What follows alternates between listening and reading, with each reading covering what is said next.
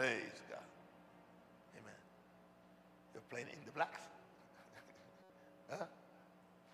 Gloria a Dios. Isaías 56, 7.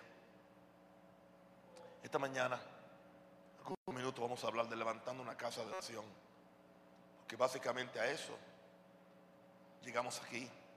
Lo que hemos tratado de enfatizar en estas mañanas es volviendo a la iglesia a la oración. Volviendo la iglesia a la oración. Qué importante. En Isaías 56, 7, palabra profética, y yo los llevaré a mi monte santo y los recrearé en mi casa de oración. La oración eventualmente no acontece al principio, se debe convertir en un deleite, no simplemente un deber o una disciplina, sino que llega el momento cuando es un deleite. De tal forma que Dios dice que nos va a recrear en la casa de oración. Si nos va a recrear es algo que nos gusta. Llega un momento que ya nos gusta, que nos llena, que nos satisface. Pero fíjense que otra vez se toma la gracia de Dios. Yo los llevaré a mi santo monte. Yo derramaré espíritu de gracia y de oración. Yo lo haré. Yo derramaré lluvia de bendición. No importa lo que usted se sacrifique, lo que usted ore. Tiene que decir, Señor, por tu gracia, llévame. Llévame. Llévame, Señor, a un nuevo nivel. Llévame, Señor, al, a tu monte santo. Llévame al lugar de la oración. Llévame a orar. Despiértame, inquiétame, ayúdame, úneme. No tenga miedo a hacer esas oraciones que terminan con me. Cuando es para usted ser mejor para Dios. No tenga miedo a usar oraciones con me, que terminan todas con me cuando es para usted ser mejor para Dios. Ayúdame, úngeme, quémame, quebrántame, levántame. Aleluya, sáname, santifícame. Aleluya. Mm. Avergüénzame, quiebrame. Aleluya, levántame, santifícame, úngeme. Gloria a Dios, aleluya. Lo que son oraciones poderosas. Ore por usted para que pueda orar por otros. Y Dios dice, yo lo llevaré a mi monte santo. El lugar de oración es un monte santo. En el momento que la casa de Dios se convierte en casa de oración, por necesidad se convierte en casa de santidad. Pastores, ¿quieren santificar su iglesia? Pónganlo a orar. Y tendrá que predicar menos mensajes de confrontación. Ponga a la gente a orar. Hay algo sobre la oración que nos lleva al monte santo. Aquí está. La oración es un lugar santo. Es un monte santo. Es una cumbre santa. Es un lugar donde no todo el mundo quiere subir. Pero el que sube no quiere bajar. Usted no sabe ni lo que yo dije, yo tampoco, pero gloria a Dios.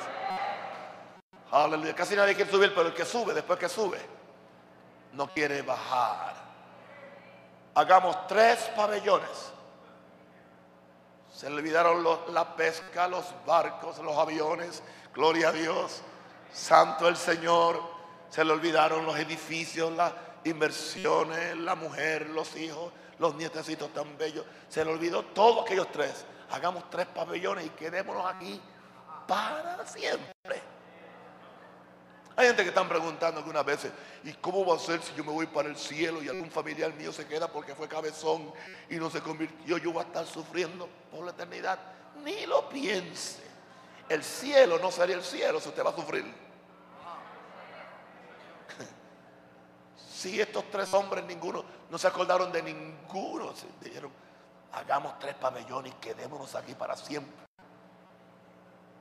Porque esa es ahí sucede ahí que usted queda recreado en la casa de oración. Y yo no quiero, mire, voy a decirle algo, pastores, porque siempre sucede. Hay pastores que llegaron con la oración en el espíritu y mataron a su gente. Mataron a su gente. No haga esto. No, no, no, no, no, no, no, no, no, no, no. Esto es voluntario. Esto es voluntario. Esto tiene que nacerle a la gente de una revelación. Porque sabe una cosa, tenga paciencia, porque a usted le tomó 15 años de derrota religiosa para usted recibirlo. Yo espero que lo, que lo recibió en cuatro días. Y ahora usted no va a ir en, el primer culto y quiere que, que esté todo el mundo derramando su alma y sus pulmones y derramando eh, el hígado y todo en el frente cuando usted aún todavía usted no derramó ni una lágrima en esta reunión. Yo quiero que usted sea una casa de oración. No, no, no, no, no, no. La mejor enseñanza es con el ejemplo. Un púlpito que ora va a crear una iglesia que ora. Aleluya. Ore usted. Invite a la gente. Bueno, gloria a Dios. Vamos a estar orando. Vamos a hacer el martes o el miércoles, el día que usted escoja, el día de la oración. Los invito a todos. Si quieren venir a estar conmigo, vengan para que se recreen en la presencia del Señor. Y vamos a orar. Vamos a orar por su familia, vamos a orar por ustedes, vamos a orar por su prosperidad. Empiece por la prosperidad para que agarre los carnales. Como, sí, como Maranata es tan carnal en esa área, pues Porque ellos creen que el Evangelio es prosperidad. Empiece por ahí hasta que los tenga. Y después que los tenga, dice, Señor, ahora que está aquí, quebrántalo, aleluya. Sácala, vaya. Quiebralo, Señor. Quítale la arrogancia y el orgullo por el dinero, aleluya. Aleluya. Esto funciona. Pero hay que saberlo hacer. Hay que saberlo hacer. Gloria a Dios. Santo el Señor. Lo llevaré, lo recrearé en mi casa de oración. Sus holocaustos y sus sacrificios serán aceptos sobre mi altar. Y sabe una cosa, el mejor holocausto y el mejor sacrificio, como dijo, somos las víctimas, aquí estamos, en el altar. Señor, presento mi vida que en sacrificio que vivo, santo y agradable. Quema este buey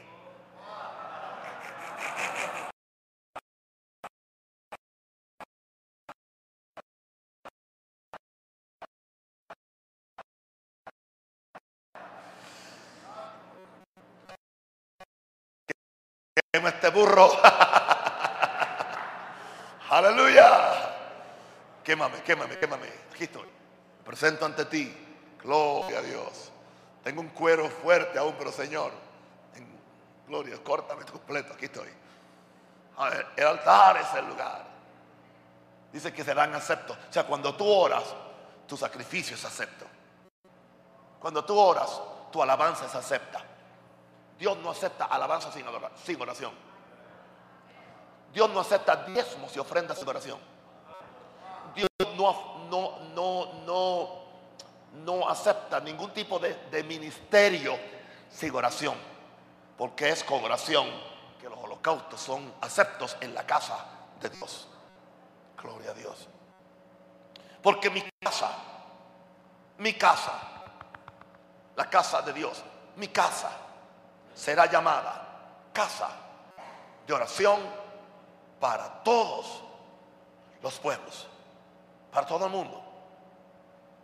Es como Dios definió la iglesia del Antiguo Testamento como la casa de oración. Ahora, en el Nuevo Testamento encontramos a Jesús definiendo la iglesia. Mateo 21, 13, y les dijo, escrito está. O sea, Jesús recurrió a la palabra. Voy a decirle algo. Si usted va a enseñar oración, recurra a la palabra. Use experiencia solamente para confirmar la palabra. No predique simplemente experiencias. No, no, no, no, no, no. No. Lleve un fundamento de la palabra, de forma que tú puedas decir, escrito está. O sea, Jesús podía exigir. Nadie, ningún pastor, ninguna denominación Ningún líder denominacional le puede discutir a usted este mensaje. Si usted le dice, Jesús lo dijo, Dios lo dijo en Isaías, Jesús lo, lo confirmó en Mateo. Jesús confirmó lo que el Padre dijo. Y Jesús es el único que sabe cómo definir la iglesia. Y él dijo, escrito está, mi casa, casa de oración será llamada. Ahora, en el Antiguo Testamento, como vimos dos noches atrás, hablamos de una casa física, de un templo. Antes del templo, un tabernáculo hecho de pieles. Después Salomón edificó un suntuoso y majestuoso templo para Dios, grande y lujoso, a lo cual se le llamaba la casa de Dios. Pero hoy en día, en Hebreos dice, nosotros somos la casa de Dios. La iglesia como cuerpo es la casa de Dios. Ahora, si Dios podía llamarle mi casa a ladrillos y piedras y oro y piedras preciosas y madera y Dios le llamaba su casa, cosas que dice que él las hizo con sus manos. Que de la iglesia, que es la verdadera casa, que fue hecha no de voluntad de carne ni de voluntad de varón, sino de voluntad de Dios. Y que fue creada, salió del el costado de su Hijo y fue comprada por la sangre de Cristo. Si aquella era una casa de oración, esta es la verdadera casa de oración. Porque aquella era la sombra de esta casa. Esta casa es la sustancia. Aquella era el tipo de esta casa. Esta casa es el antetipo. Esta es la verdadera casa de oración, la iglesia. Jesús dijo esto dos veces. Y no tengo tiempo para entrar en detalles. Dos veces. La primera vez, cuando empezó su ministerio, él entró, fue al templo. Parece que él esperaba encontrar oración en la casa de Dios. Cuando entra a la casa de Dios, lo que encuentra son, es un mercado, un negocio. Y no es que alguna de esas cosas eran necesarias, porque alguna de esas cosas eran necesarias. Que había que proveerle a los que venían de lejos sus ovejas, sus carneros para el sacrificio. Pero no era simplemente que le estaban proveyendo, sino que ese mercadeo, ese negocio, era más importante que la oración o aún la presentación de esos sacrificios a Dios.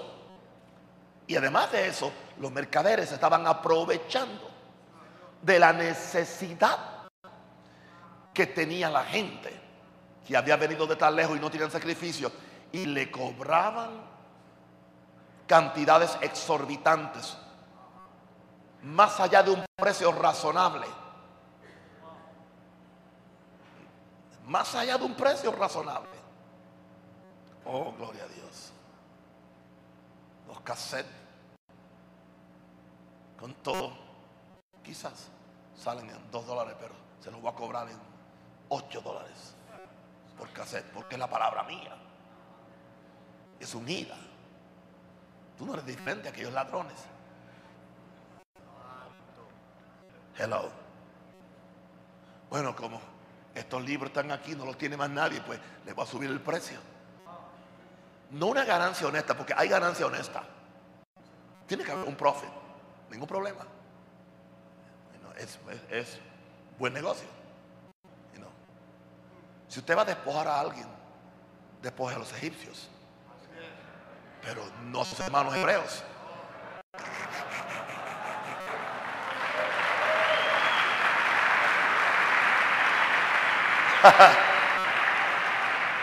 Aleluya. estaban los que cambiaban el dinero. Ahora, era importante, porque para pagar el impuesto del templo y para ofrendar en el templo solamente se aceptaban las monedas del templo. Y ustedes saben que venían adoradores de todo el mundo, judíos prosélitos. Y aún venían extranjeros a adorar en, en el atrio de los gentiles.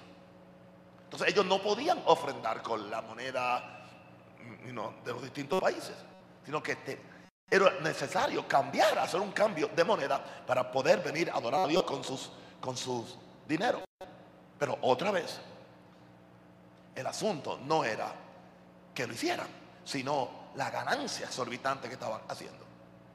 Y no solamente eso, que entonces, como alguien dijo, que los que vendían, los que, los que vendían animales, ya estaban ahora pasando por el medio del templo haciendo las negociaciones de dinero aquí y allá y aquí y allá, pasando por en medio de donde era el lugar de oración.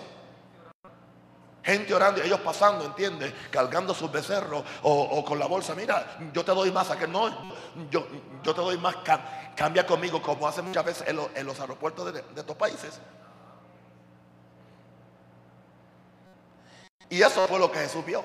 Eso fue con lo primero que, se encontró. Y Jesús se, indignó. Y dijo, ¿ustedes no leen la Biblia? Vamos a decirle así a las iglesias ahora modernas. Ustedes no leen la Biblia. Ustedes no dicen que son de la palabra.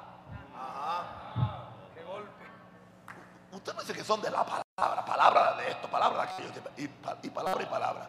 Ustedes no dicen, dice que escrito está. Porque palabra no es solamente lo, que a la gente le gusta. Palabra es lo que está escrito. Jesús dijo, usted no lee la Biblia, escrito está mi casa. En otras palabras, es la casa de mi padre, pero como soy, es la casa mía. Y yo vengo aquí a encontrar oración, y lo menos que encuentro es oración. Mi casa es casa de oración, y ustedes la han hecho otra cosa. O sea, mi casa no es lo que yo la hice. Ustedes la, han hecho otra cosa. Y voy a decirle algo. Una de las razones por las cuales Jesús casi no puede visitar nuestras iglesias es porque encuentra otra cosa. Encuentra otra cosa. encuentra de todo menos oración. Tenemos todo en su lugar, pero no hay oración. Qué cuidado tenemos con la qué cuidado tenemos con la y qué cuidado con los, los canastos de las ofrendas. Tienen que ser grandes. qué cuidado con el sonido, y qué cuidado con los, y qué cuidado con todo, todo, todo, pero, pero, pero, pero, mi casa es casa de, es casa de, es casa. Esto tiene que calarte hondo, Macario, tiene que calar, calarte hondo, tiene que calarte hondo y tiene que, tiene que ministrarte como me ministró a mí algunos meses atrás. Mi casa es casa de Dios y mi casa es casa de oración. No encontró lo que él buscaba. Son palabras proféticas. Si tú quieres que Dios venga a tu iglesia, si tú quieres que Cristo venga a tu iglesia, si tú quieres que el poder y la unción crece a tu iglesia, permite que cuando Él venga lo encuentre. Que encuentre oración. La oración es un magneto, es un imán. Atrae al Padre, atrae al Hijo y atrae el poder, atrae a los ángeles, atrae al Espíritu Santo y repele al diablo. Mi casa, ¿qué es mi casa? casa de oración para todos los pueblos. Escrito está, los traeré a mi monte santo y los voy a recrear. O sea, la, la actividad número uno es oración. Los evangélicos hemos hecho de la palabra el centro de la adoración, equivocados. La palabra no es el centro del culto a Dios, es la, es la oración. Y eso nos viene como resultado de la reforma como resultado de la reforma. No sé si usted, si, usted nota que hasta hace poco la misa católica era de rodillas. ¿De dónde viene eso? De la iglesia original católica. Que pasaban el culto de rodillas. Claro, otra vez, se quedaron con la forma y perdieron el espíritu.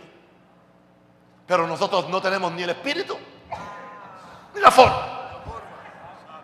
Así que vamos primero ahora a buscar el espíritu y a ver si después nos viene la forma, la, la forma de Dios. Hay pastores carismáticos que nunca en su pura vida se han arrodillado. Solamente ante la mujer.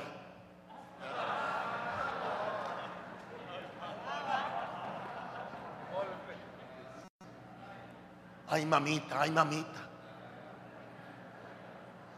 Lo que usted diga, mi dueña, mi señora. Hello. Hello. Dios está buscando una casa de qué? De oración. Y esto es lo que yo estoy levantando. Con la gracia de Dios. Y yo no solamente lo quiero para Chicago, para mi, mi iglesia, porque quiero que yo tener la hegemonía y después escribir un libro con los principios y hacerme millonario con la venta de, un millón de DVDs. No, no, no, no, eso no es lo mío.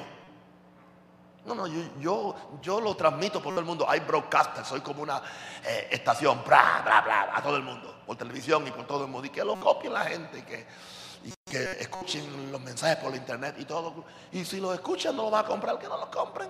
Ellos no son quienes me prosperan, es Dios. Si Dios puede prosperarme en una noche, yo puedo acostarme pobre y levantarme millonario. Le pasó al pueblo de Israel. De repente fueron ricos, de, de repente fueron sanos y de repente fueron prósperos. Y libres. Dios. Mi casa es casa de qué? O sea, si tú quieres levantar una casa de oración consciente, primero, consciente, porque si tú no lo crees, si tú estás ahí con reservas, ay, yo no sé, como que, como que eso, eso es muy religioso, estar ahí y no. Nuestra iglesia va a ser el mayoría del pueblo porque ahora estamos orando y llorando. Otra vez. Qué tragedia, restauramos el altar que estaba arruinado. Sí, pero cuando tú restauras el altar, el altar que está arruinado, ¿qué es lo próximo que va a bajar? El fuego. Y los altares evangélicos, pentecostales, bautistas, maranatas, la mayor parte de ellos están en ruina. En nuestras iglesias no hay altares. Y el altar tiene que levantarse. El altar tiene que arreglarse. El altar tiene que ser devuelto a nuestras iglesias en el nombre de Jesús. Lo más grande que puedes hacer es orar. Que Dios nos ayude. Y la primera vez Jesús tomó un, hizo un azote de cuerda y se puso belicoso y empezó por las espaldas a todo, a todo el mundo. Ahí va, ahí va, ahí va, ahí va. Pero que después le dio un tiempo, casi tres años, a ver si cambiaban. Y regresó al templo. Creo que la la última vez. Y cuando entra, vio la cosa igual. No lo habían escuchado. No lo habían escuchado. Y quiero ahora compartir algo contigo. No lo escucharon. Cuando él entró y dijo, ¿qué pasó? Se lo di hace tres años. Mi casa, casa de oración, y aún es casa de ladrones. Otra vez volcó las, las mesas de los cambistas, corrió a los vendedores. Pero después que salió dice que lloró sobre Jerusalén. Dijo, si hubieras conocido el tiempo de tu visitación, pero como no conociste el tiempo de tu visitación, quien te vino a purificar la casa, ahora la casa quedará desierta. Y voy a decirte una cosa. Yo sé que si yo no respondo, si yo no respondo a lo que el Señor de la casa me está diciendo, como pastor, como el líder principal de aquella casa en Chicago, y si yo no respondo a lo que el Espíritu me está diciendo, que limpie la casa, que limpie la casa de lo que no es de Dios y ponga la oración en el centro, es posible que Él me dé otra oportunidad, pero es posible que no. Y es posible que entonces Él se vaya y diga, bueno, que quede desierta. ¿Cuántas casas hoy están desiertas? Dice, no, hay, hay 20 mil miembros. Desiertas. Porque si no está Dios, si no está Jesús, si no está unción, si no está el Espíritu Santo, si no está el Espíritu de temor y de santidad, la casa está desierta. Porque el único que lo llena todo en todo es Dios. Así que no, no, no te emociones. No te emociones. No te emociones. Me acuerdo cuando, cuando estuvimos inaugurando el templo en Valencia y después que ustedes se fueron, yo me quedé, hice un disparate, yo no debía hacer eso, pero ya lo hice. Un mes quedarme fuera de mi iglesia. Gloria a Dios. Y después que ustedes se fueron, estaba trancado todo. Y la gente siguió viniendo. Y se siguieron convirtiendo. Como que no, como que no, no había presencia. Y tuvimos que luchar. El pastor y yo. Luchar, luchar, luchar, luchar. Y el pastor mismo se paró y dijo, a mí no me impresiona que hayan tres mil o cuatro mil. A mí no me impresiona que se están convirtiendo 150 personas. Pero si Dios no está aquí. Pero ¿cómo es eso que Dios, Dios, Dios está ahí? No había presencia. Se sentía desierta la casa. Se requiere humildad para, para uno ver eso y aceptarlo en público. Sí, porque nosotros creemos que es números. No, es Dios.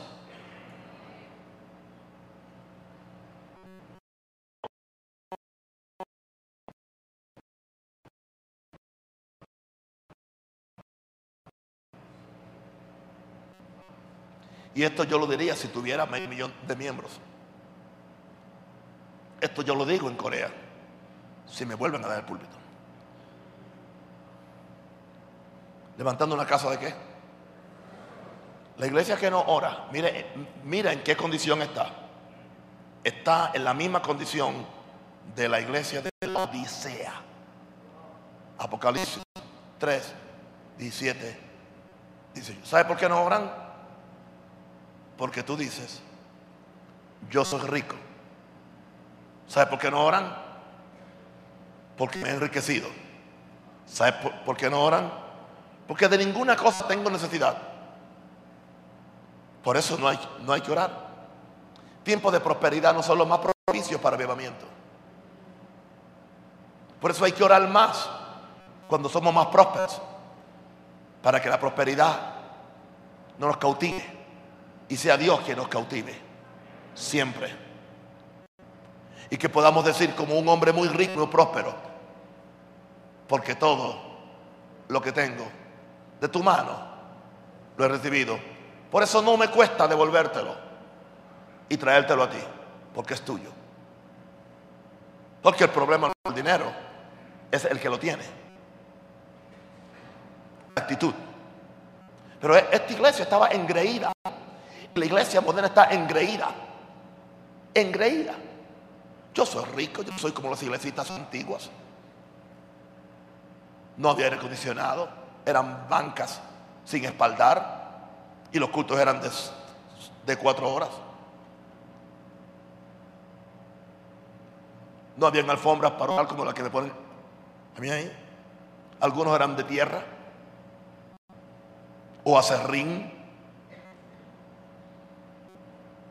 Pero ahora yo soy rico y me he enriquecido. Y de ninguna cosa tengo necesidad. Pero el problema es lo que tú no sabes. O sea, Jesús sabe algo que nosotros no sabemos. Y Él toma el placer en decírmelos. Y Él le dice a la Odisea, a la iglesia que no ora, pero tú no sabes lo que, lo que yo sé. Te voy a decir, lo que, quiero darte un secreto. Tú eres un desventurado. Tú eres un miserable. Tú eres un pobre. Tú eres un ciego y eres un desnudo. Casi nada. Aleluya desventurado, miserable, pobre, ciego y desnudo. Pero no te quedes ahí. Yo te voy a dar un consejo. El consejo es que de mí, de mí, compres. ¿Por qué es compre? Porque hay un precio. Y el precio es la entrega, la muerte a nuestro propio concepto. Que de mí compres oro, realidad, oro refinado en fuego. Permite que, que yo te refine con mi fuego.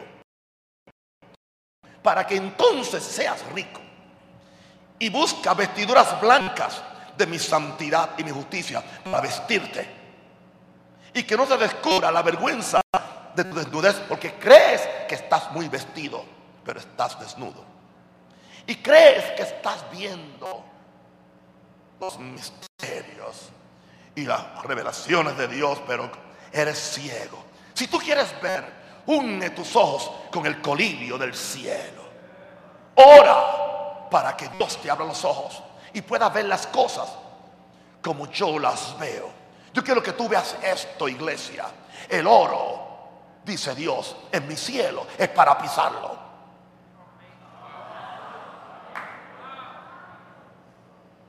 Las perlas en mi cielo son puertas. Son puertas. ¿Y por qué tanto orgullo? ¿Y por qué tanta arrogancia? ¿Y por qué tanta, tanta, tanta cosa de que lo tengo todo? Estoy, estoy, estoy asegurado. Tengo mi vida asegurada. Tengo esto asegurado. Eh, eh, tengo que asegurar. Hoy, hoy, hoy, hoy se y yo he oído pastores diciendo esto, pastores diciendo, es que yo tengo que asegurar la prosperidad de mis, de mis hijos. Es que yo tengo que asegurar la prosperidad de mis hijos. Te voy a decir cómo asegurar la prosperidad de tus hijos. Como lo aseguró mi papá. La mejor forma de tú asegurar la prosperidad de tus hijos es, es que le des el fundamento de una vida santa y una vida de oración. Yo no puedo olvidar a mi papá en sus, rodillas orando noches enteras. Yo no puedo olvidarlo. Y, yo decía, qué viejo más tonto, en vez de, dormir, ahí está hablando un, lenguaje que ni él ni yo entiendo. Eso era lo que yo pensaba. Pero eso está grabado en mi corazón. Eso a mí no se, no no se me olvida. Es el mejor legado que le puedo dejar. Yo no digo que, que, si tenemos los medios prosperemos los hijos, pero muchas veces tú dejas a los hijos con lo material, si lo espiritual los maldices. Los hace un chorro de malcriados, de prepotentes, no necesitan a Dios, no quieren saber de tu Dios, quieren saber de lo que Dios te dio, pero no del Dios que te lo dio. Sí, yo lo he visto. Y da vergüenza, pastores, que están diciendo eso. Yo, yo, tengo, yo tengo que seguir almacenando y, almacenando a expensas de la oración, ¿ok? A expensas de la iglesia, a expensas del llamado. Yo no digo que no seas próspero, yo no digo que no tengas los negocios que tú quieras tener, si los puedes manejar siempre y cuando que pongas a Dios en primer lugar. Pero no, no, no, no, no, no, o sea, no, no lo hagas en incredulidad y en ansiedad. Hazlo en fe. ¿Me entienden?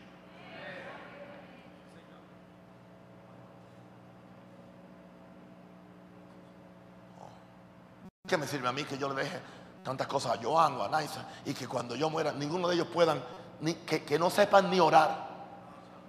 Y hay hijos de pastores que no saben ni orar. ¿Por qué? Porque el papá no sabe. La, mejor prosperidad para mí es ver a Naisa ahí en el altar, ver a Joan en el altar, ver a Melody, que tiene un espíritu de intercesión. Esa es, esa es la mejor riqueza. Cambiemos los valores, mis hijos. No cambiemos los valores. No cambiemos los valores. Aleluya. Ahora, esto nos lleva al engaño contemporáneo de edificar con paja, con heno y hojarasca. Es fácil, es ligero y abunda.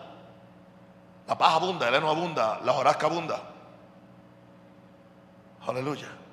Por eso Pablo dijo, cada uno mire cómo sobreedifica.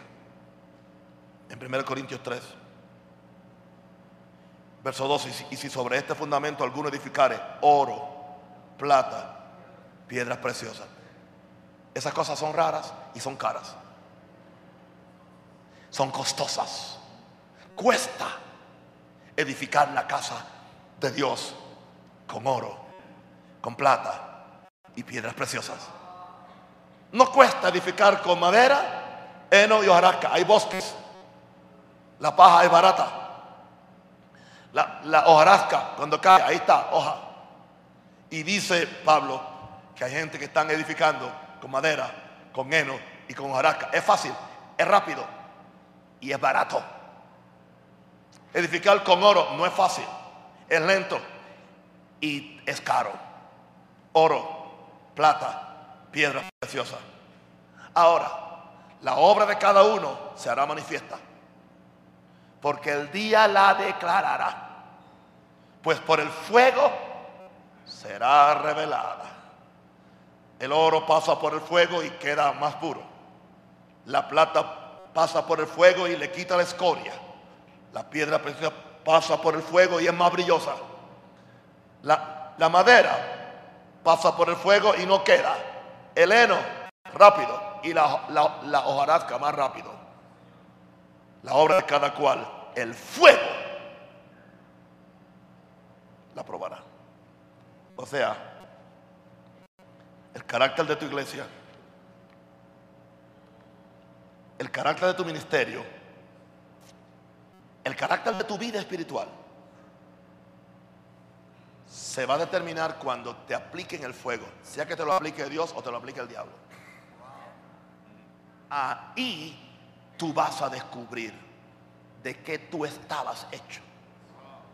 Y ahí tú vas a descubrir, pastorcito, de qué estaba hecha tu gran catedral. Muy grande por fuera, muy chiquita en el cielo. El fuego. No sé si te has dado cuenta, imperios se han caído de la noche a la mañana. No tenían fundamento de oración. Porque la oración es el fundamento de toda empresa natural o espiritual. Pon la oración como el fundamento de tu matrimonio, como el fundamento de criar tus hijos, como el fundamento de tu empresa, como el fundamento de tu predicación, como el fundamento de tu cántico, de tu adoración, de lo que sea. Y tu empresa tendrá un fundamento duradero, porque el mejor fundamento de cualquier empresa natural o espiritual se llama oración. Lo que se fundamenta en oración nada puede tumbarlo. Aleluya. No hay que decir amén hoy, no. Pero es yo le llamé engaño contemporáneo. Hagámoslo rápido y fácil. Tomemos sustitutos. No enfaticemos santidad, no enfaticemos prosperidad. No toquemos las sensibilidades de la cultura, las sensibilidades de la gente que viene a, nuestras iglesias. Si vienen endemoniados y confundidos del mundo y donde único le pueden dar una palabra profética es en la iglesia, porque Laura no se la va a dar. Cristina menos. Así que ¿quién se la tiene que dar? El pastor. Y si el pastor no se la da, nadie se la va a dar. Ahora, tenemos que hacer una diga, decisión. Y una decisión de peso de que la oración va a ser la marca de nuestra iglesia y que todo lo demás estará subyugado a la oración. Ese es mi consejo. Una decisión. Yo no estoy estableciendo ni un sistema, ni una doctrina, ni una estructura si no, le estoy diciendo lo que la Biblia dice y lo que yo estoy haciendo. Yo hice una decisión de peso de que la oración va a ser la marca de mi iglesia en Chicago. Yo no puedo pastorear ninguna otra iglesia. Es la marca. Y que todo lo demás que hagamos va a estar subyugado a la oración. Me inspiro en lo que ya enseñamos. Y perseveraban en la doctrina de los apóstoles, en la comunión unos con otros, en el partimiento del pan y en las oraciones. Así que mi iglesia va a estar bautizada, sumergida en oración. Usted siempre la va a encontrar orando. Y a mí siempre me va a encontrar orando, sin cesar. No siempre en el closet, pero siempre orando. Es una decisión que yo le he hecho. Y no es por crecimiento, ni es porque quiero ser famoso en el mundo para que me inviten a sus congresos a decir cómo yo lo hice. Y no es para yo después escribir un libro y con el libro me haga multimillonario. No, eso no es. Eso es el Evangelio de acuerdo a Norteamérica. Pero no es el Evangelio de acuerdo a Naún Rosario. Y menos de acuerdo a Pablo y menos de acuerdo a Jesús. Es porque esto hay que hacerlo. Es porque yo no tengo otra alternativa. Quizás ustedes tienen otra. Yo no la tengo. Yo no tengo mucha habilidad para atraer gente con mi figura. Yo no tengo mucha habilidad del verbo. No soy fino hablando, o sea, no tengo mucho carisma con la gente. Yo soy rudo. No. Aún mi presencia quizás no es muy, muy, muy, muy agradable para los demonios.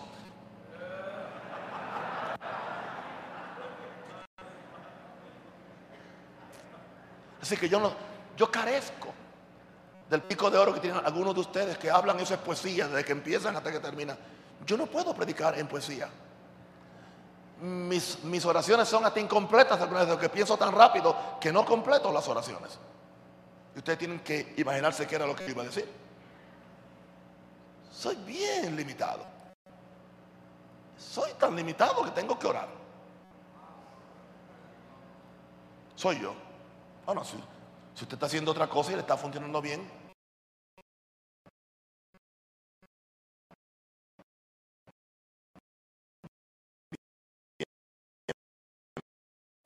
bienvenido, siga haciéndolo y siga buscando a Dios en la forma suya. Pero yo sé lo que Dios me dijo a mí. A mí, Dios, me lo dijo a mí. Yo, y yo le digo a usted lo que Dios me dijo a mí. No es que se lo dijo a ustedes, pero me lo dijo a mí. y yo pues Pensé decírselo a ustedes a ver si algunos se animan y... En serio. Lo que le estoy diciendo es, yo no voy a enojarme porque usted lo haga de otra forma. Si yo, si yo llego a su iglesia y no hay un culto de, oración tranquilo, yo voy y le predico. Eso sí, le, le voy a predicar oración. Y la gente se va a dar cuenta, pastor, que usted está fuera de la voluntad de Dios.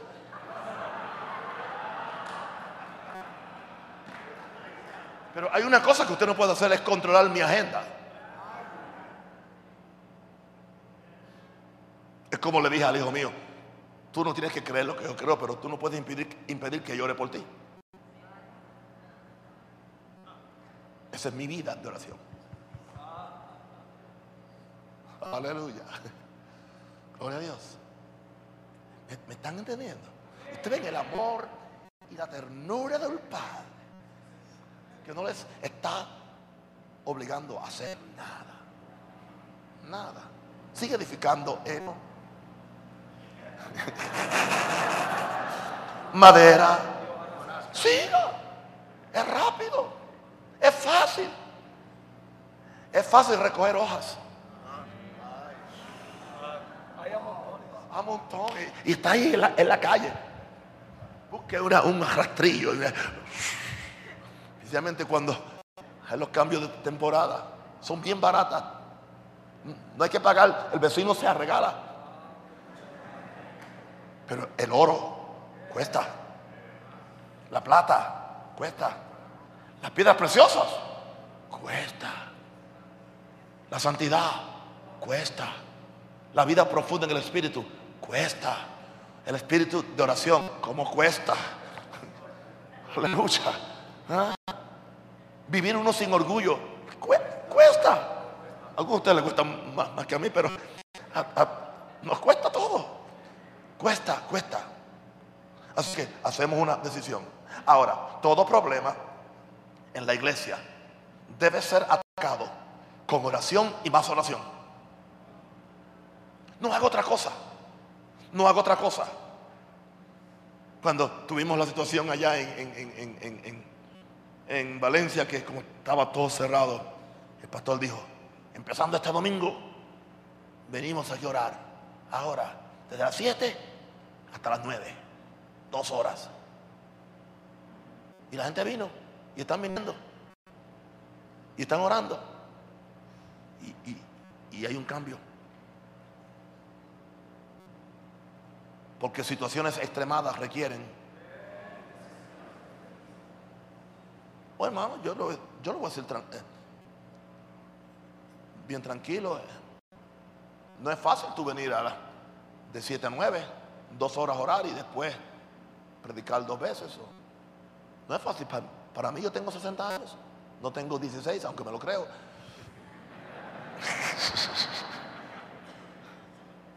Para mí no. ¿Entiendes? Esta es mi vida los domingos. ¿Están listos los que quieren éxito? A las 5 de la mañana. ¿Ok? Oro tres horas. ¿Ok? Hasta las 8.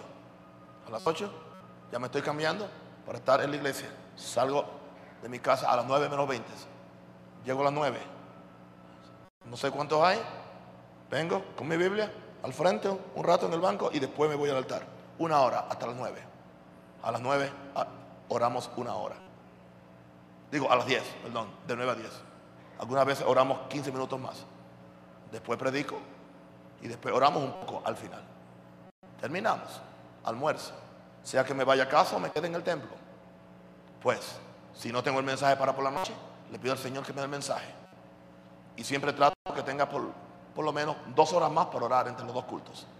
En casa, en mi tiempo libre para ver las noticias de CNN. Otra vez regreso a la iglesia, ya a las 5, otra hora más.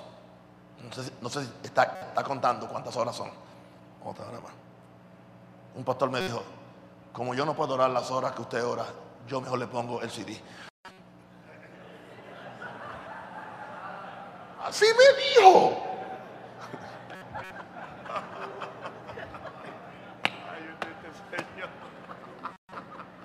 Yo no mandé a nadie a hacer eso.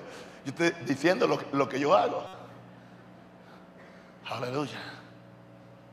Y entonces regreso por la noche a, tomarme una sopita.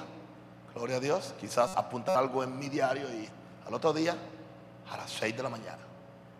Estar en pie. El lunes, que es día del pastor, día de descanso. lunes, martes, miércoles, jueves, viernes y sábado también. Y cuando usted descansa, venid a mí los que estáis trabajados y cansados. Y yo os haré descansar. Cuando Dios reposa sobre mí, yo reposo debajo de Él.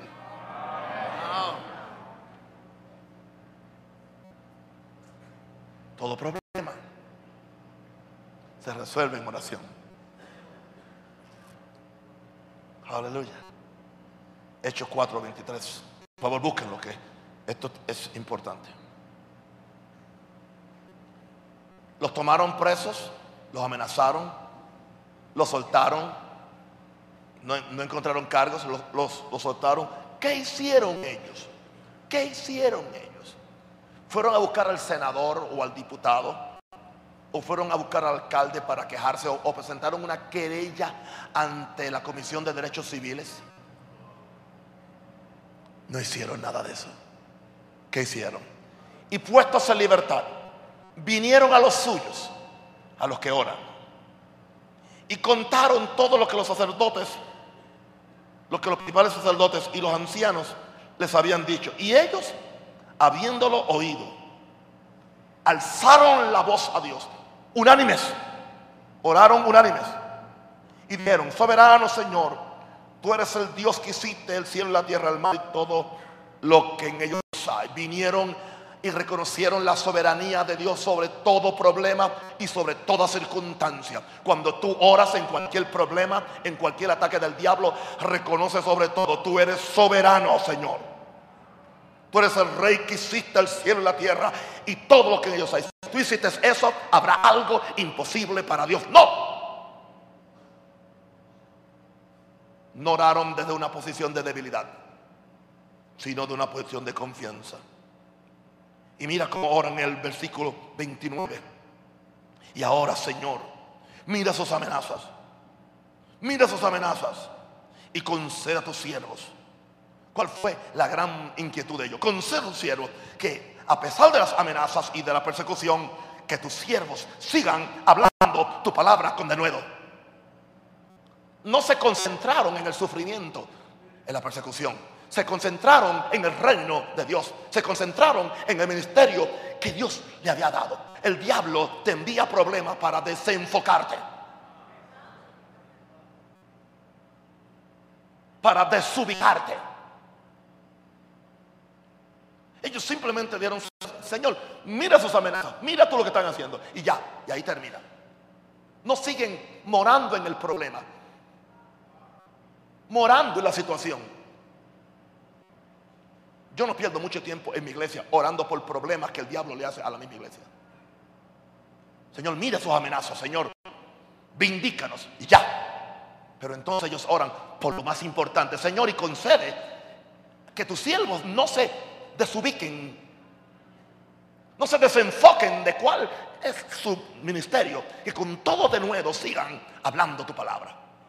Y a la misma vez te pedimos que, que extiendas tu mano, que extiendas tu mano para que se hagan sanidades y señales y prodigios mediante el nombre de tu santo Hijo Jesús.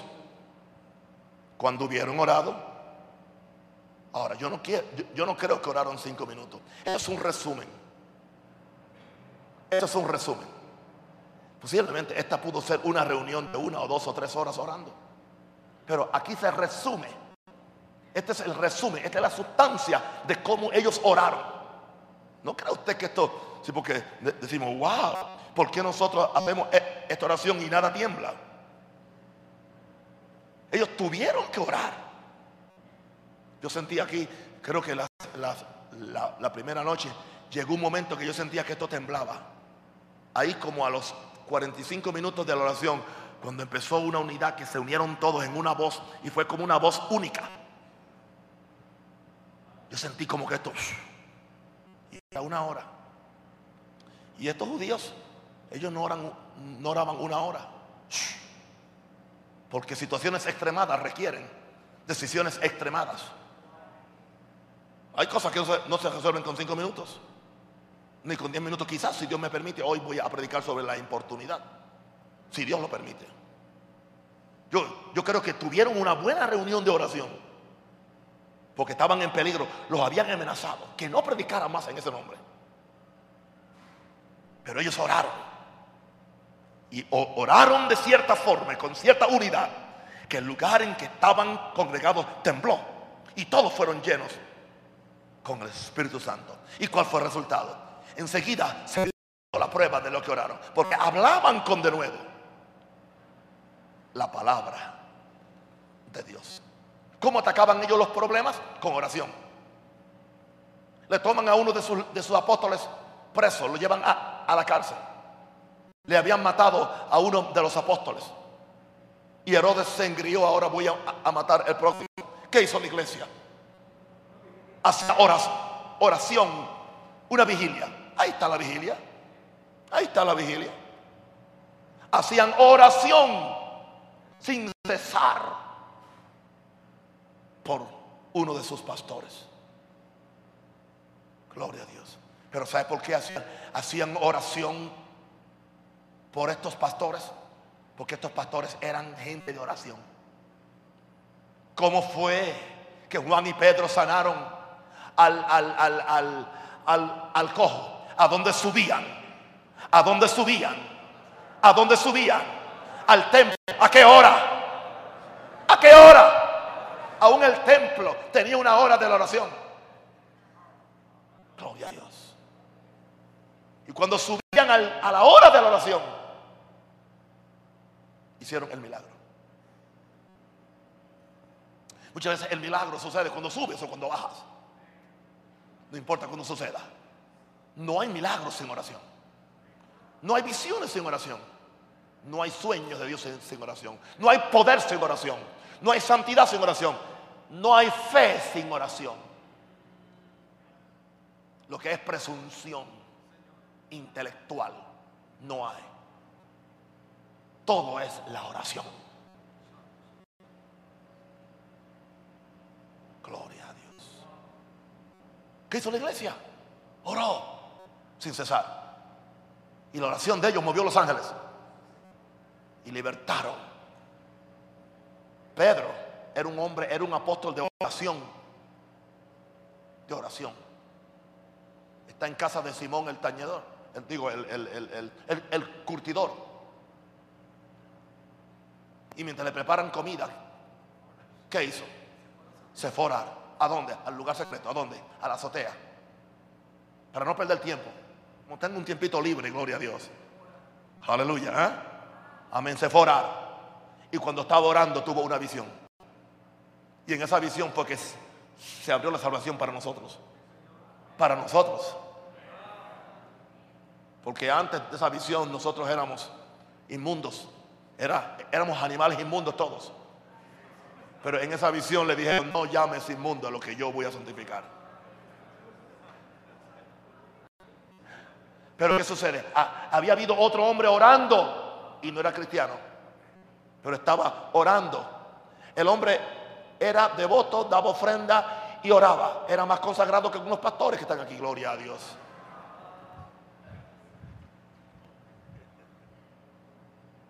Devoto, daba ofrendas y oraba. Y Dios le envió un ángel. Y el ángel le dijo qué hacer y a dónde ir y a quién mandar a buscar. Cuando tú oras, Dios va a enviarte ángeles. Y te van a decir qué hacer, cómo hacerlo, cómo edificarlo, cómo levantarlo. Deja de estar leyendo tanto libro de, psicología pastoral y psicología de, motivación. ¿Entiendes? ¿Ah? Deja de, bueno, pues, eh, ¿cómo, cómo? Eh, ¿Cuáles son los secretos? ¿Cuáles son los secretos? Vamos a ver qué hizo Schuller, qué hizo aquel otro. Vamos a ver qué hizo Jesús y qué hizo Pedro yo casi no oigo a nadie diciendo, ¿y qué hizo Pedro? ¿Y qué hizo Pedro? Pues oraron hasta que la casa tembló. Oraron hasta que el Espíritu Santo vino. Oró hasta que la visión le vino. Cornelio oró siendo un pagano hasta que, hasta que, hasta que, hasta que el ángel vino y le enseñó la salvación. ¿Qué hacía Pablo cuando se convirtió? Oraba. Ananías no creía que él era salvo hasta que Dios le dijo, tranquilo, vete, él ora indicando esto, que la oración es la marca de alguien que es salvo. Si usted dice que es salvo y no ora, usted no es salvo nada.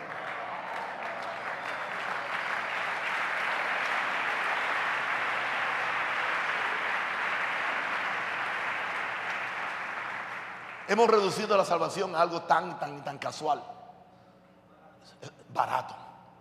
Solamente fe, cree en el Señor Jesús. Recíbelo, recíbelo ya. No. Calvino decía que si alguien no oraba, no era salvo. Spurgeon decía que si alguien no oraba, no era salvo. Wesley decía que si alguien no, oraba, no era salvo. M. Bound decía que si alguien no oraba, no era salvo. Whitfield decía que si alguien... Y estos hombres tenían diferentes puntos doctrinales acerca aún de la salvación. Pero estaban de acuerdo en una cosa, que el cristiano ora. Y que la, la oración es la marca del cristiano. Yo descubrí para mi propia vergüenza, que mi iglesia no sabe orar. Efectivamente. Yo descubrí eso. Descubrí que aún la oración en lenguas se había mecanizado en vez de ser algo espiritual. Que no, no se requiere mucha concentración para abrir la boca y decir las mismas lenguas por una hora. A mí se me enojó alguien del coro. Llego a orar una semana de oración y llego. Y desde que él llega se siente ahí. Lama, lama, lama, lama, mirando a todo el mundo. No hay concentración, no hay santidad, no hay pasión. Amiga, amiga, amiga. Y yo le dije, ¿qué? ¿Usted no sabe orar en inglés o en español? Se me enojó. Lloro en el espíritu. Estoy haciendo lo mismo que usted me enseñó. Yo dije, tú no sabes orar.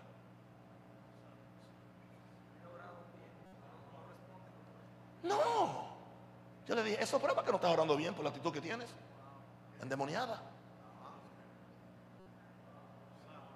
Ahí no está el, el corazón. ¿Sabe por qué no puede orar? Porque para orar esta oración de dedicación en español o en inglés o en tu idioma, tú tienes que tener un corazón contrito y humillado. Es más fácil como un loro, unas lenguas. la marabaca, tira la la la la la la la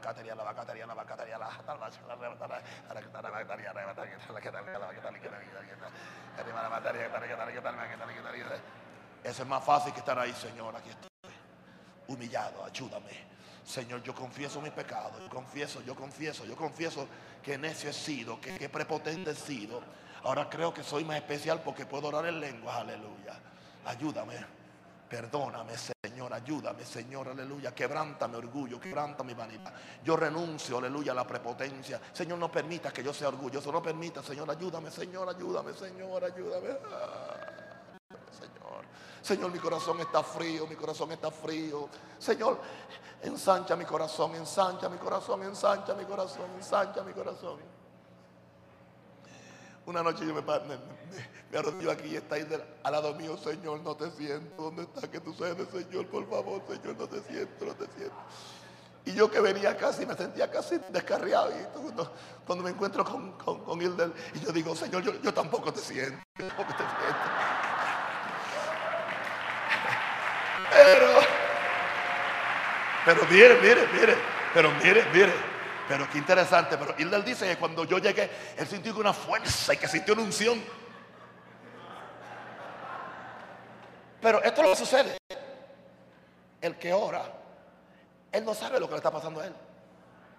Porque Moisés salió muy tranquilo de la presencia de Dios, mirando a todo el mundo. Y todo el mundo. Y Moisés, ¿y qué les pasa? ¿Qué les pasa? Y él hablando con todo el mundo. Dios dijo esto. no, no, no, mire, ponte un por la cabeza, ponte un trapo. Ellos no sabían que él estaba. Él no sabía que estaba unido y que estaba con la gloria sobre él. Esa es la mejor humillación para usted. la mejor humillación para mí en esta semana es, wow, lo que yo siento. Cuando usted me pasa por el... ay, y yo digo, ¿y qué? Yo no siento nada. Mientras más oro, menos siento. Nos hace humilde. Nos hace sencillo. Nos hace sencillo. Mi iglesia no sabe orar, efectivamente. Y Dios tuvo que enseñarme a mí para enseñarles a ellos. Y yo sacar de mi vida los miedos de yo decirles cómo yo oraba para que ellos no se asustaran del tiempo que yo. Si yo comparto el tiempo, no es para yo gloriarme, es porque es para enseñar. Tuve que hacerlo. Porque la gente no sabía. Ellos no conocían mi vida de oración. Yo siempre lo mantuve como algo entre Dios y yo. Tampoco con usted lo había compartido. Pero tuve que compartirlo y decirle cómo se hace. Y entonces dije, pues entonces ahora voy a enseñar, voy a orar y a predicar sobre oración. Y para la gloria de Dios, en tres meses la iglesia está aprendiendo, aprendiendo a orar efectivamente. Gloria a Dios. Termino diciendo esto. Si queremos oración en la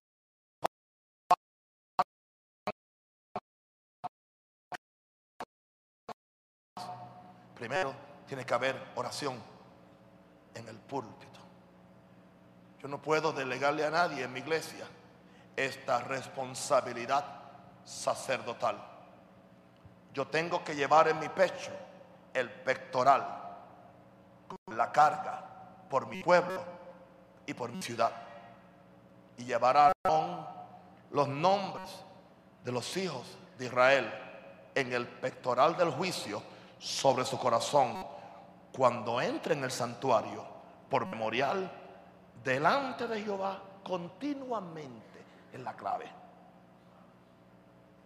Aarón como sacerdote, como el pastor principal de aquel orden, se le exigía que sobre su pectoral, que, o sea, en su pecho, él llevaba el pectoral del juicio sobre su corazón. Y ahí estaban los nombres de las doce tribus en piedras preciosas, incrustados. Y él no podía entrar al santuario o a la presencia de Dios si no se ponía el pectoral, donde estaban los nombres de las doce tribus. ¿Para qué? Para que él se recordara. Dice como memorial. Para él hacerle memoria a Dios. Para él orar e interceder por las doce tribus de Israel. Figurativamente hoy, pastores, nosotros tenemos que hacer lo mismo. Nuestro ministerio no es recoger ni diezmos ni ofrendas de fe. Eso es simplemente algo que es necesario para que podamos comer y, sobrevivir. Claro, algunos nos sobra para otras cosas. Gloria a Dios. Pero esa, ese no es nuestro ministerio. Mi ministerio es llevar en mi pecho el nombre de todos mis pastores. En el corazón. Y el nombre de mi iglesia. El nombre de mi esposa, de mis cuatro hijos, casi cada mañana. El nombre de mis, de muchos de ustedes, llevarlo aquí. Y cuando yo entro al santuario de Dios, que es el lugar de la oración, presentarme ante Dios con el pectoral del juicio, para que Dios haga justicia. ¿Se dan cuenta por qué Pablo oraba tanto por sus iglesias y por sus hijos? Porque él entendía que él tenía que presentarse ante Dios con los nombres. Aleluya. Al que más le damos se le requiere. posición de pastor sin oficio de pastor es una maldición. Es un oficio santo. Somos sacerdotes. Somos intercesores somos escogidos de entre los hombres para que presentemos ofrenda por los hombres. Si nosotros no empezamos a orar por ellos, ellos no van a orar por nosotros. Pero cuando oramos por ellos, ellos van a orar por nosotros. Levantémosles a Dios una casa de oración. Él pueda venir y que Él no tenga que entrar a nuestras iglesias con, con un látigo a tumbar nuestros programas, a volcar nuestras estructuras, sino que Él entre. Dice, y después que Jesús hubo echado fuera a los cambistas, dice que enseñaba en el templo, sanaba a los enfermos. Después, no antes, cuando, cuando Jesús llegó e instituyó otra vez casa de oración, ahora viene la enseñanza, los milagros y el poder de Dios. Yo le garantizo esto, pruébelo. Si hacemos esto, reverencia y con amor y cuidado, Jesús va a regresar a su casa. Dios va a volver a su casa. Veremos cosas que no vio ni oído yo. Es más, apunte esto, Dios nos va a sorprender. Es mi oración última. Estemos de pie. Tomemos las manos hacia arriba y oremos fuertemente. Que Maranata se convierta en casa de oración. Levanta las manos. Manos arriba. Honre al Señor. Padre, en el nombre de Jesús, pedimos que este ministerio se levante, convierta en casa de oración 24-7. 24-7. Las 24 horas, los 7 días. En cada país donde está este ministerio. En Europa, África, Asia, Suramérica, Norteamérica, el Caribe, en cada país. Colombia, Venezuela, Ecuador, Chile, Argentina, Brasil. Uruguay, Paraguay, Bolivia, Costa Rica, El Salvador, Guatemala, México, Honduras, Nicaragua, Estados Unidos, Canadá, Cuba, República Dominicana, Puerto Rico, Rabashandalamaya, Perú, Perú, Sarabaro, Chile, Ronda Ramaria. Levanta pastores que se pongan el pectoral del juicio cuando entren a tu presencia y oren por tu pueblo. Que no sean asalariados, que no sean artistas, que no sean motivadores profesionales, que sean profetas del púlpito.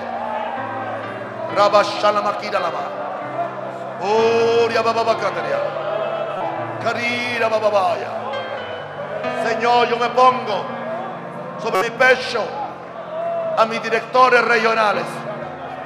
Me pongo sobre mi pecho a los pastores del ministerio, a mi esposa, a mis cuatro hijos y a mis nietos y a mis nueras.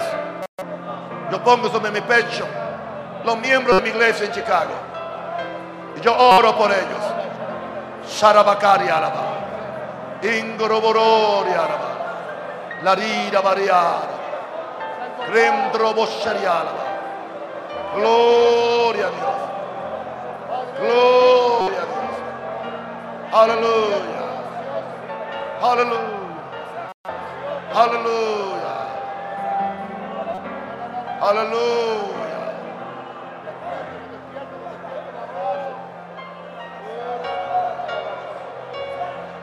Sí, Señor, sí, Señor. Casa de oración. Saca el mercadeo. Saca la usura. Saca el negocio.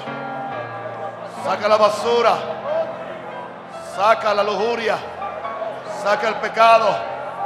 Saca el puerco montés. Saca la bestia salvaje. El adulterio, la fornicación. El orgullo ministerial el espíritu de la Odisea. Sácalo. Saca el espíritu de la Odisea. La prepotencia de fe, el orgullo de prosperidad. Sácalo, Padre. Y haznos puros. Haznos justos. Haznos santos.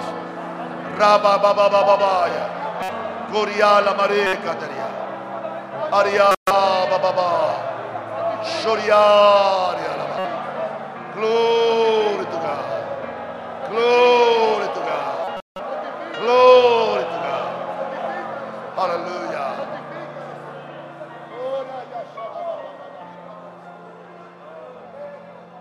Ahí mismo que las manos tomadas. Señor, prepárame a ser un santuario puro y santo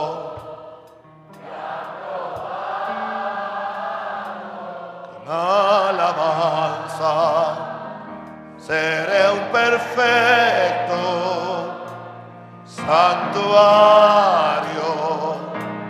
para ti. Señor, prepárame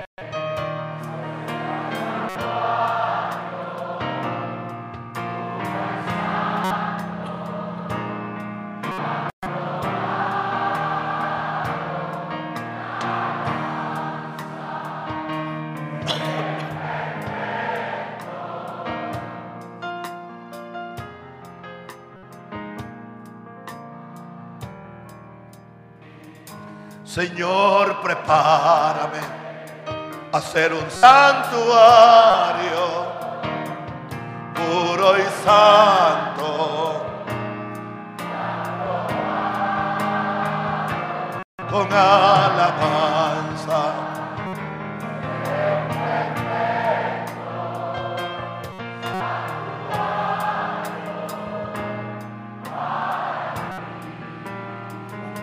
Y el Espíritu Santo, te necesitamos. Conservamos nuestra amistad contigo. Gracias. Se ha bendecido. A las seis esté aquí, por favor. es el último día, la última gran fiesta esta noche. Orando de 6 a 7. Y después que Dios haga lo que quiera hacer en esta noche. Gracias, Padre.